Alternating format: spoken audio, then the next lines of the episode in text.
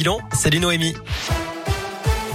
Salut Cyril, salut à tous. Côté trafic, pas de grosses difficultés à vous signaler pour l'instant, mais on le sait, hein, beaucoup de monde attendu sur les routes demain. Bison Futé a classé la journée rouge demain dans les deux sens. C'est vert aujourd'hui et dimanche.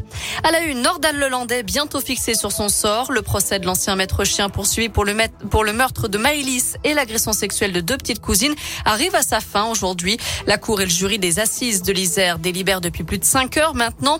Ils se sont retirés après dix minutes d'audience à peine, au cours desquelles Nordal Lelandais réitéré ses excuses envers les familles des victimes. Pour Laurent Boguet, l'avocat du père de Maëlys, ce procès était particulièrement éprouvant pour les parties civiles. C'est très compliqué parce que de toute façon, on ravive des souvenirs.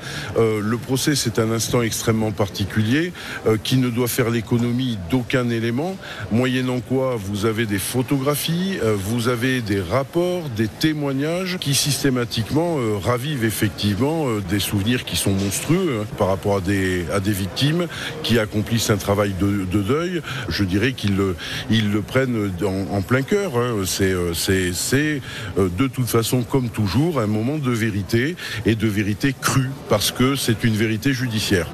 L'avocat général a requis la réclusion criminelle à perpétuité hier. Le verdict est attendu dans les toutes prochaines heures. Et roulait sans permis, sans ceinture et sous l'emprise de l'alcool. Selon le progrès, un, automobiliste de 18 ans a été contrôlé hier matin dans le secteur de Centre 2 à Saint-Etienne. Il avait plus de 2 grammes d'alcool dans le sang à 8 heures du matin. Il a été placé en cellule de dégrisement avant d'être entendu par les forces de l'ordre. Il sera jugé prochainement. Retour au boulot pour les salariés des sites de production de Lustucru dans la Loire et dans le Rhône. Ils reprennent le travail après 10 jours de grève. Ils réclamaient une augmentation de salaire de 5%. Finalement, ils ont obtenu 68 euros bruts de plus par mois et une prime annuelle de 400 euros. Dans le reste de l'actu, le gouvernement va lancer une consultation sur l'enseignement des maths au lycée. C'est ce qu'annonce Jean-Michel Blanquer aujourd'hui. Début février, le ministre de l'Éducation nationale avait estimé qu'il faudrait probablement ajouter des mathématiques dans le tronc commun des premières et des terminales. Le chômage au plus bas depuis près de 15 ans en France et même depuis près de 40 ans chez les jeunes. Le taux de chômage est descendu à 7,4% au quatrième trimestre de l'année 2021.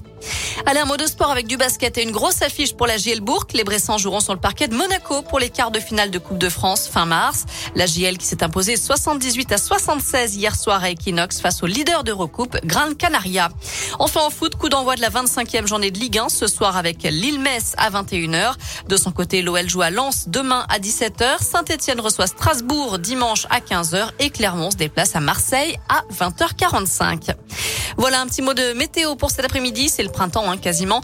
On a des températures qui grimpent jusqu'à 20 degrés pour les maximales dans la région et ce sera du soleil tout le week-end. Merci Noé.